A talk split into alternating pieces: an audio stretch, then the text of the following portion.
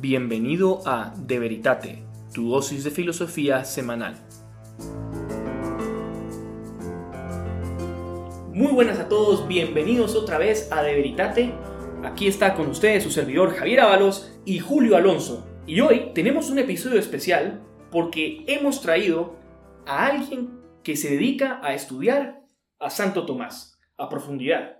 Pero antes me gustaría empezar contando una anécdota de mi experiencia universitaria. Entonces a mí me pasó que estando en una clase de historia de la filosofía en la universidad en la que estudio, universidad estatal, una licenciada y doctora en filosofía decía, cometía el error, lamentablemente es doctora en filosofía, ¿verdad? Pero no está especializada en Aristóteles ni Santo Tomás, y cometía el error de decir que Aristóteles era un filósofo anticristiano.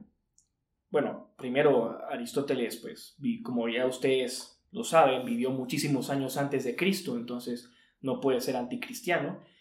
Y luego sucede algo con la filosofía de Aristóteles, que Santo Tomás, en su síntesis entre razón y fe, utiliza la filosofía aristotélica y la integra en su pensamiento para tratar de explicar racionalmente los misterios de la fe. Y eso es una cosa muy interesante que tiene Santo Tomás, y claro, aquí ha sido nuestro caballo de batalla, ¿no, Julio? utilizar a Santo Tomás y Aristóteles.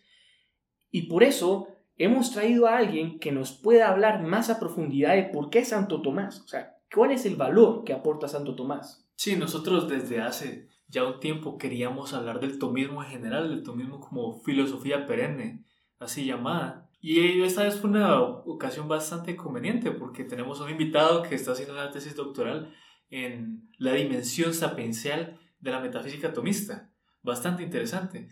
Entonces, Ricardo, tal vez te puedes presentar. Hola, muy buenas a todos. Me llamo Ricardo Pineda, soy profesor de filosofía en el Colegio El Roble.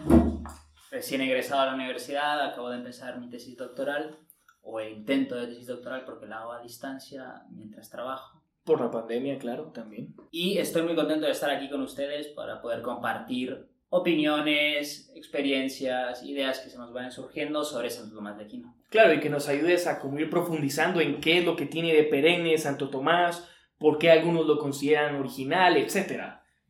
Y, a mí la verdad es que me gustaría empezar por ese punto, o sea, primero no sé si nos podrías hablar un poco en general de quién es Santo Tomás. Santo Tomás de Aquino fue un filósofo teólogo, si se le puede llamar así, utilizando ambos términos, del siglo XIII después de Cristo.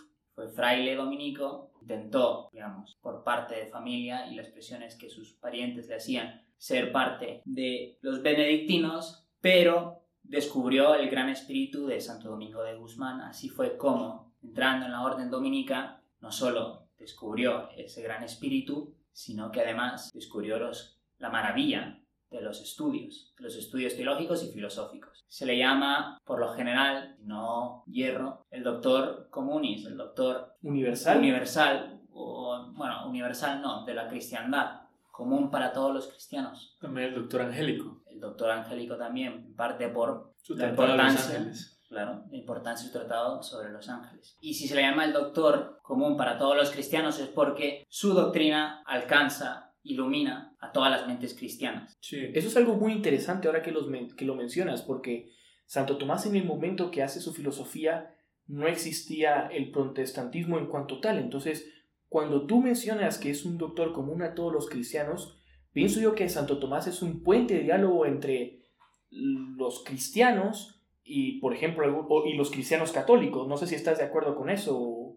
Yo estaría de acuerdo, sí, sobre todo si matizamos. De entrada, Santo Tomás es cristiano católico y su doctrina nace, se constituye, se desarrolla dentro de la tradición de la Iglesia. La tradición de la Iglesia, la Iglesia católica. Pero la perspectiva que Santo Tomás asume en, su, en sus estudios, en su investigación, es una perspectiva abierta no solo a los cristianos protestantes, sino a cualquier persona. Y eso lo hace mucho más interesante para nosotros aquí en la, hoy en día, en 2021, aquí en la modernidad.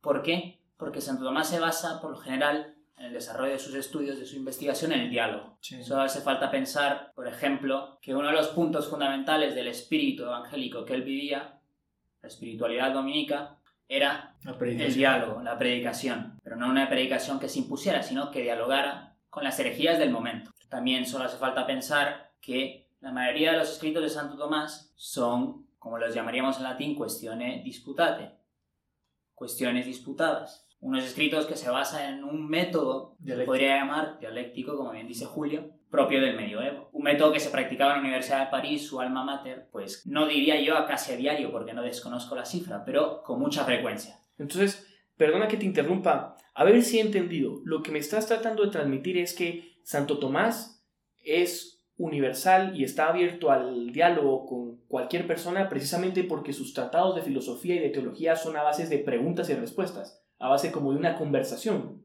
A base de una conversación, de un diálogo respetuoso, sobre todo de la verdad. Sí, A- algo que me gusta mucho Santo Tomás, creo que, creo que esto viene de él, el decir que hay que seguir la verdad donde nos lleve. Y una cosa que a mucha gente le gusta a Santo Tomás y les llama la atención es que Santo Tomás era capaz de formular las objeciones de sus rivales, por así decirlo, incluso mejor que ellos. Por ejemplo, si uno lee la cuestión de la existencia de Dios, el segundo artículo, el tercer artículo, perdón, que pregunta si Dios existe, trata dos objeciones y las formula de una manera que hace que uno se quede sentado. Las, las formula mejor que la mayoría de ateos hoy en día. O sea, Santo Tomás hubiera sido mejor ateo que, que básicamente todos. Y lo formula de una manera muy caritativa en cuanto a que él busca entender la posición del otro y formularla de una manera que, que no lo ponga en ridículo. Porque muchas veces caemos en ese error de intentar formular la posición de nuestro oponente como si fuera algo tonto, como si fuera algo que solo los tontos creen.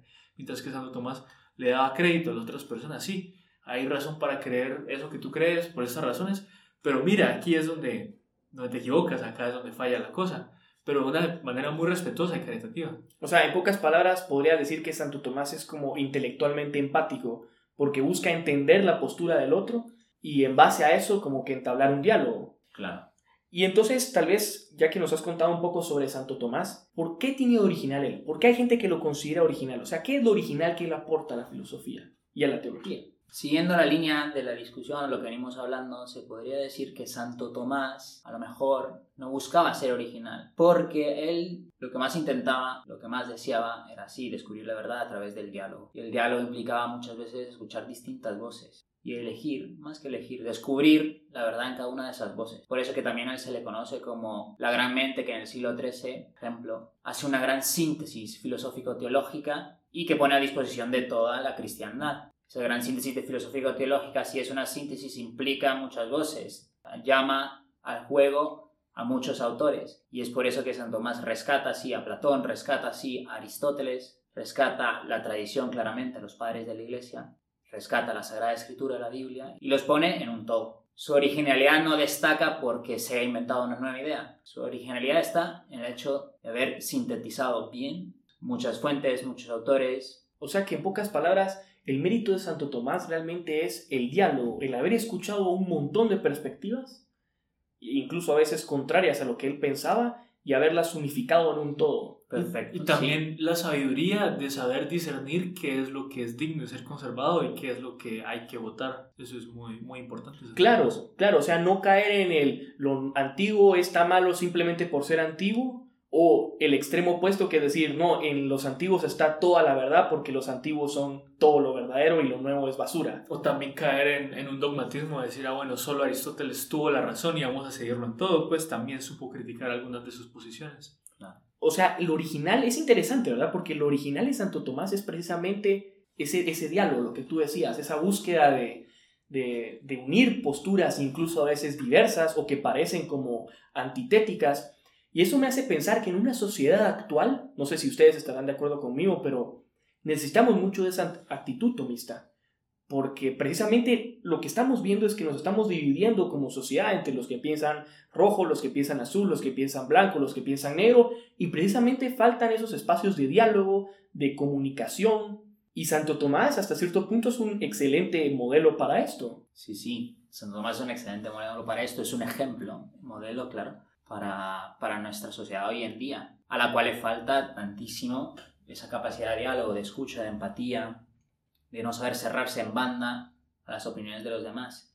Yo, por poner un ejemplo, invito a mis estudiantes de filosofía a cultivar, utilizando un acrónimo inglés que dice CALL, que está por curiosidad, la C por curiosidad, curiosity. que es algo que a lo mejor falta en esta sociedad actual, la curiosidad por descubrir la verdad. O Openness, la apertura, apertura a las opiniones de los demás, al diálogo. La A, acceptance, poder aceptar, la aceptación de la verdad que el otro pueda enunciar. Y love, el amor, que siempre lo digo, y se ríen más o menos. No se trata con la palabra amor de algo romántico, sino de, no que a lo que me refiero es al cariño, a la empatía que uno pone en la escucha, en el diálogo con los demás, En el buscar entender. en el buscar entender. No es ir a abrazar al oponente, pero es el saber enunciar sus posiciones con respeto a lo que la persona cree, con respeto a su capacidad de entender y comprender. Y seguramente Santo Tomás, ahora que dices esto, poseía estas cuatro características, ¿no? La curiosidad, la apertura, la aceptación de la verdad, independientemente de quién venga, y el amor, el cariño, que ponía en el diálogo. claro. Una pregunta que yo querría hacer acá a cualquiera es ¿por qué Aristóteles? ¿Por qué toma Aristóteles como la base de su filosofía? ¿Por qué no Platón? ¿Por qué? Porque tengamos en cuenta, los padres de la iglesia, como San Agustín, vienen de una tradición más neoplatónica. Entonces, ¿por qué Santo Tomás viene con este aristotelianismo que muchos en su época veían con sospecha? Incluso muchas de las tesis de Santo Tomás después de su muerte fueron condenadas precisamente por, por eso. Después fue vindicado claramente cuando fue declarado santo, pero ¿por qué Aristóteles? Es mi pregunta. Entonces no hay que perder de vista siempre que Santo Tomás es original porque desea no ser original. O sea, se abre a todos, manda. Más que a todos, hay que decir en concreto la verdad presente en cada uno de ellos. Es verdad que sabe mucho más y se fundamenta mucho más en Aristóteles, sobre todo porque Aristóteles presenta algo que podríamos decir que es propio de la figura, de la persona de Tomás de Aquino, que es la incapacidad de alejarse del real concreto. Santo Tomás era, al igual que Aristóteles, incapaz de alejarse de la realidad, o sea, no podía dejarse de admirar por lo que tenía enfrente, por la realidad.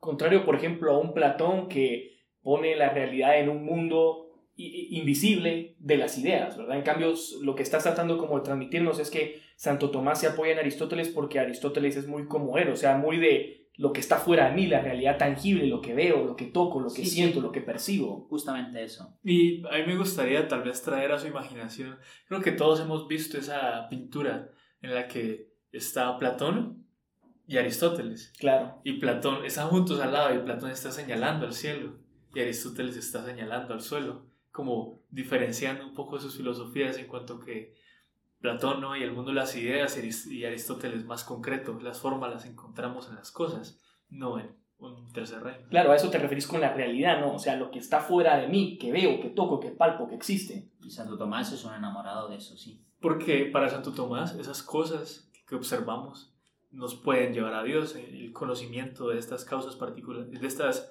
de estos efectos particulares nos llevan al conocimiento de la causa universal. Y es interesante, no sé si aquí me estoy tirando un poco de la moto, pero con, una, con, el, mundo científico actual de la modernidad, la postura de Santo Tomás es hasta más como compatible en el sentido que precisamente lo que busca estudiar muchas veces las ciencias materiales es esa realidad externa tangible que está frente a mí. En cambio, puede resultar más chocante con un con una, como pensamiento científico pretender defender una filosofía platónica en, lo que, en la que lo que me rodea es simplemente apariencias y que no existe nada real material y que son simplemente como disfraces que tienen las cosas y que lo único real es un mundo invisible de las ideas. Y de hecho habrá seguramente muchos historiadores de la ciencia, filósofos de la ciencia, que afirmarán que la ciencia moderna, las ciencias empíricas o particulares, se dan, suceden, vienen a la historia gracias en parte a la recuperación de Aristóteles en el siglo XIII. Porque antes del siglo XIII Aristóteles se desconocía mucho. Y sobre todo se centraba la atención en el ámbito de la academia, de los intelectuales, en Platón, en el discurso sobre las grandes ideas. ¿no? Claro, el experimento sensible no te va, si estamos hablando de un contexto platónico, el experimento sensible o el, como hacía Aristóteles, ¿no? Que te- tenía conocimientos de botánica y tal, ese tipo de experimentos pues no te interesan porque, No te llevan a las ideas. claro, no te llevan a las No ideas. indican nada, sí. Mientras que para Aristóteles, efectivamente, la realidad sí le dice algo, le llama la atención, le admi- o sea, vive admirado, asombrado, maravillado de ella. Sí, eso Y es muy lo- impresionante, ¿no? O sea, Aristóteles, la cantidad de cosas que hizo, la cantidad de cosas que estudió, y eso es considerando que solo una pequeña porción de sus obras nos han llegado. O sea, tiene tratados de, de zoología, de botánica, incluso de astronomía y demás, eh, es impresionante. Sí. Y eso es lo que tú dices que tiene muy en común con Santo Tomás, ¿verdad? Que Santo Tomás también tiene esa actitud de apertura a la realidad. Claro, esa actitud de apertura a la realidad y como decía antes, muchos historiadores de la ciencia encuentran en esa apertura a la realidad que se recupera en el siglo XIII un inicio, un germen de las ciencias modernas, de la ciencia empírica, las ciencias particulares, tales como la física, la biología, la química. Pero también quizás hacer el punto de que para Aristóteles para Santo Tomás no solo es observar las cosas particulares en virtud de ser particulares, sino que a través de las cosas particulares podemos llegar a lo universal. Eso claramente Santo Tomás nunca, nunca lo deja de lado. Y de hecho es, una es uno de los hechos de la realidad, uno de los fenómenos de la realidad que más le admira. Que lo particular siempre le lleva a lo universal. Como bien decías tú, Julio, él vivía admirado de lo real, porque sabía que detrás de lo real, sabía que detrás de cada uno de los seres presentes que nos rodean está Dios. Y, y seguir en esa misma línea de pensamiento, porque tal vez para un Platón o para alguien más influenciado por el pensamiento neoplatónico, a través de mi intelecto puedo llegar directamente a Dios, mientras que para Santo Tomás sería más a través de lo creado, a través de lo que Dios ha hecho, podemos llegar a Él, como la creación como una especie de medio para llegar. Algunos lo han llamado la creación como un ícono de Dios. Y pues el podcast es de filosofía, pero solo para hacer un punto un poco más teológico, también tiene sentido ahí la encarnación, que Dios tome carne, porque es a través de lo material y de la carne que llegamos al conocimiento de lo universal y de lo eterno. A mí me gustaría hacerte una pregunta sobre ya como más específico en, o sea, ¿por qué? Esta va más centrada en ti, o sea, en, tus estudios, en que nos mencionaste, ¿verdad? que tienes una tesis, estás haciendo una tesis ahorita para el doctorado de filosofía precisamente sobre esa dimensión sapencial de la metafísica de Santo Tomás. Y yo me pregunto, eso no es como anacrónico. O sea, Santo Tomás sigue teniendo validez actualmente. Hacer una tesis sobre Santo Tomás en el siglo XXI vale la pena. No es algo que se quedó en el siglo XIII. Hacer una tesis sobre Santo Tomás vale la pena para el siglo XXI justamente por lo que hemos dicho antes. Uno aprende, digamos, a abrirse, a cultivar ese espíritu de diálogo. Uno gana esa perspectiva del doctor comunis, del doctor que es para todos, que está abierto para todos concreto para todas las mentes cristianas, sí, pero en general también para todos. Y ya solo con quedarse con esa perspectiva, con esa actitud de fondo, vivir de ese modo, vale la pena. Ahora, yo también me pregunto, ¿vale la pena dedicar tiempo a la metafísica de Santo Tomás, pleno siglo XXI?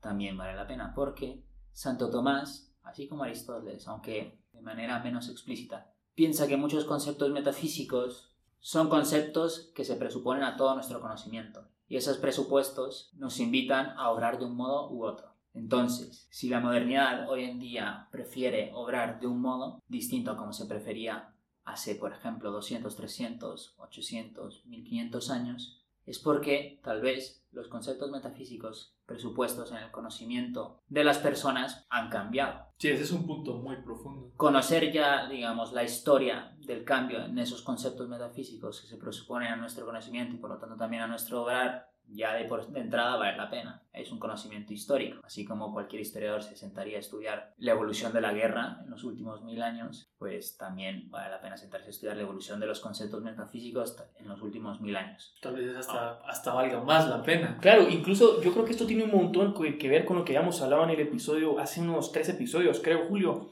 ¿Te acuerdas que habíamos hablado cómo uno a veces piensa en plena modernidad que uno es el gran original, que uno tiene unas ideas que solo yo, que yo vivo cool, los demás del pasado eran unos tontos, y luego te das cuenta cuando empiezas a como estudiar esos presupuestos metafísicos que tú nos hablabas, ¿verdad, Ricardo? Que están como, como no sé, como en el subsuelo de, la sociedad, y vas viendo cómo van cambiando, uno se da cuenta, alarán, yo soy producto del pensamiento, o sea, mi actuar es el producto de unas ideas metafísicas que tuvo alguien hace 200 años, pero que hasta ahorita se está manifestando. Sí, yo quiero ahí conectarlo con la ética, porque en Santo Tomás y Aristóteles tenemos, pues quizás más en Santo Tomás, tenemos una ética conectada con la metafísica. Lo que es bueno, lo que es malo, es algo, un concepto metafísico, no solo es algo subjetivo, como se vería hoy en día. Claro, Lo es que- algo que tiene sus raíces en la realidad. que es algo objetivo y que está fuera de la mente. Lo que existe, lo que es, es bueno en la medida en la que es, es, es algo metafísico. Mientras que en una ética más moderna, utilitarista, a una ética consecuencialista, pues ya no depende de lo que es, sino de cómo yo lo percibo. Es quitamos la metafísica. Sí tiene sus presuposiciones metafísicas, pero son otras. Y si entendemos cómo cambiaron esas presuposiciones metafísicas, entendemos mucho más.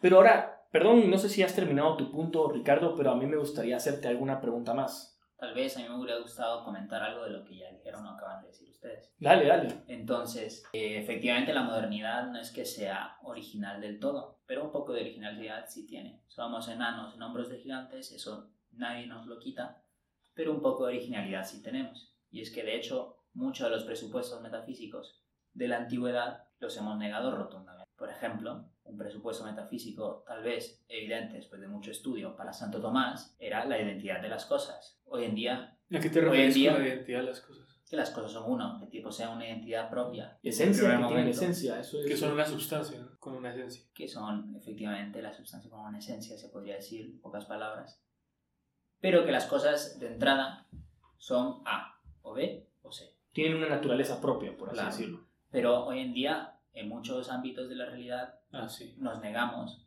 a comprender o a intentar entender que las cosas son A, B o C. ¿Por qué? Porque el presupuesto metafísico detrás de lo que nos anima en esta modernidad que vivimos es la negación de la identidad. De hecho, esto nos lo pone en evidencia el filósofo Sigmund Bauman cuando dice que la sociedad moderna, sociedad de hoy en día actual, es una sociedad líquida, Mm, una sociedad falta, perdón, donde falta la identidad La solidez. la solidez, claro, de las cosas. Luego también Sartre, digamos, afirma rotundamente Sí, que la existencia precede la esencia. Es una negación rotunda de lo que antes se creía, que la esencia, la naturaleza propia de las cosas, movía a existir, a vivir. A mí me gustaría agregar algo ahí, ah, decime tú si estás de acuerdo, pero creo que esto mucho viene de un voluntarismo, que se está poniendo la voluntad por encima del intelecto. ¿Cómo así? Quizás si, como Santo Tomás, ponemos el intelecto por encima de la voluntad, estamos más orientados a lo que es. Así A es A, o B es B, o C es C, y el intelecto lo aprende.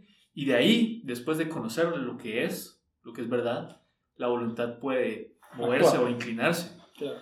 Pero si uno quiere lo que quiere antes de saber, pues bueno, tal vez yo quiero, yo quiero ser mujer, ¿sí o qué? O yo quiero ser un niño de 6 años. ¿Y tú quién eres para decirme lo que yo soy? Y, y pues eso tiene mucho que ver con, con la sociedad líquida, ¿no? Y la cuestión transgénero hoy en día. Y no solo la cuestión transgénero, tantos movimientos ideologías sociales modernas tienen que ver con ese voluntarismo. Ya no estamos preguntándonos qué es verdad, sino qué es lo que yo quiero. Va, pero a mí me surge con todo esto que estamos hablando una inquietud. Y es la siguiente, o sea, está bien, hemos hablado de los presupuestos metafísicos que están en las sociedades, eh, con Ricardo y aquí con Julio hemos ido hablando cómo a veces esos presupuestos metafísicos van cambiando a lo largo de los siglos. Y tú me decías que estudiar a Santo Tomás es valioso en el sentido que pues nos permite dar esa perspectiva, ¿no? Decir, estos presupuestos pues que no los que tenemos actualmente no eran los mismos que habían antes, esa apertura de Santo Tomás. Pero yo tengo alguna duda, ¿es válido estudiar a Santo Tomás desde el punto de vista que se pueda afirmar que sus presupuestos metafísicos son perennes porque le ha acertado a la realidad? Porque no sé, o sea, a mí me queda un poco la impresión que si yo voy a estudiar a Santo Tomás simplemente por su actitud abierta y luego porque él me permite como tener una perspectiva de cuáles eran los principios filosóficos que habían antes, pues entonces puedo estudiar a cualquier otro filósofo que tenga unos presupuestos metafísicos y así me voy a hacer una idea de cuáles eran esos presupuestos o esas raíces que estaban antes en el actual. Pero, ¿vale la pena seguir a Santo Tomás actualmente en esos presupuestos porque son perennes? Y podría decir personalmente que vale la pena. Yo por lo menos estoy muy convencido mucho de los presupuestos metafísicos que el mismo Santo Tomás arguye después de sus grandes estudios. Yo creo que esos presupuestos, presupuestos perennes para Santo Tomás y para sus seguidores, sí vale la pena estudiarlos de entrada uno porque yo personalmente estoy convencido de varios. Por ejemplo, no estoy convencido de lo que dice Sartre, que la esencia precede, perdón, que la existencia precede la esencia. Pero además, y se podría decir claramente, o sea, muchos de esos presupuestos tienen, y así aparecen, tintes de verdad. O sea, si uno se detiene a leerlo, a estudiarlo con calma, va descubriendo que su proceso de conocimiento, de estudio, de investigación, no fue un proceso banal. Dedicó mucho tiempo. Además dedicó mucho tiempo estudiando de manera auténtica, sabiendo que muchas gentes podrían haber dicho la verdad, descubriendo la verdad en cada una de ellas. Y él, de ese modo, sintetizó, sintetizó todas esas gentes a, las que me refiero. Eso, la verdad que una de esas gentes que Santo Tomás sintetizó, pues hace que sus afirmaciones en muchos casos, si no en la mayoría, por lo menos yo personalmente estoy convencido que en la mayoría, tengan tintes de verdad. Por eso vale la pena, por eso se le llama perenne. Por eso se le llama Kemut a su filosofía perenne. Por eso muchos de los presupuestos metafísicos a los cuales intentaré dedicarme en mis años de tesis doctoral, pues yo personalmente pienso que son perennes, sí. O sea, que son válidos, Que son válidos. de la época. Independientemente de la época, sobre todo teniendo en cuenta de que presentan tintes de verdad, son, se presentan, perdón, como verdaderos. Claro, tal vez alguien que, lo- que nos escuche en el podcast eh, para que veas, o sea, mucho de lo que hablamos en este podcast precisamente es explicar esos principios de Santo Tomás y cómo son aplicables hoy en día, cómo siguen siendo válidos. También tener en cuenta, para las personas que nos escuchan, que la metafísica no va a cambiar, no va a progresar en el mismo sentido que la ciencia moderna va a progresar. Entonces aquello que es verdadero en la metafísica hace dos mil años va a seguir siendo verdadero hoy en día. El ser y el no ser no son lo mismo. Y así era hace 2400 años y así sigue siendo ahora. Eh, Esas cuestiones tan fundamentales de la realidad, pues no va a cambiar su valor de verdad. ¿no? Claro, el principio de, contra- de no contradicción sigue siendo válido aquí, en China, en mil años o en cuatro mil millones de años, pues es el mismo. No puede cambiar. No, no cambia. Es una verdad perenne. Muy bien, y ya para ir terminando, Ricardo, me gustaría ver si nos puedes como recomendar, porque nosotros hemos intentado, hace unos cuatro episodios, pues dimos una pequeña recomendación de qué libros podía intentar como acceder la gente para ir profundizando más. Y ya que tú pues estás intentando como ir poco a poco profundizar en el pensamiento de Santo Tomás, pues sería interesante que nos recomendaras algunos libros que pudiéramos leer o- y para pues, ir conociendo más de Santo Tomás y de su pensamiento. Pues a mí se me ocurren ahora, de entrada, pues unos dos o tres títulos. El primero es un libro famoso, corto y muy simpático, que se llama o se titula Santo Tomás de Aquino. Así tal cual. Escritos, así tal cual. Escrito por Chesterton. Luego otro título interesante que no se detiene tanto en la persona de Santo Tomás como lo hace Chesterton, sino más bien en su pensamiento, es la, la Introducción a Tomás de Aquino, Joseph Piper. El título completo dice Introducción a Tomás de Aquino, dos selecciones. Es muy interesante, ameno de leer y tampoco es tan largo. Luego otro... Y otro libro que se me viene a la mente es el libro de Edward Fesser, Aquinas, A Beginner's Guide. Yo lo leí y libro- lo recomendé también. El de Fesser es el de buenísimo. Fesser. Es muy bueno. Muy didáctico. Es, es imposible leerlo y no salir conociendo pues, las básicas de...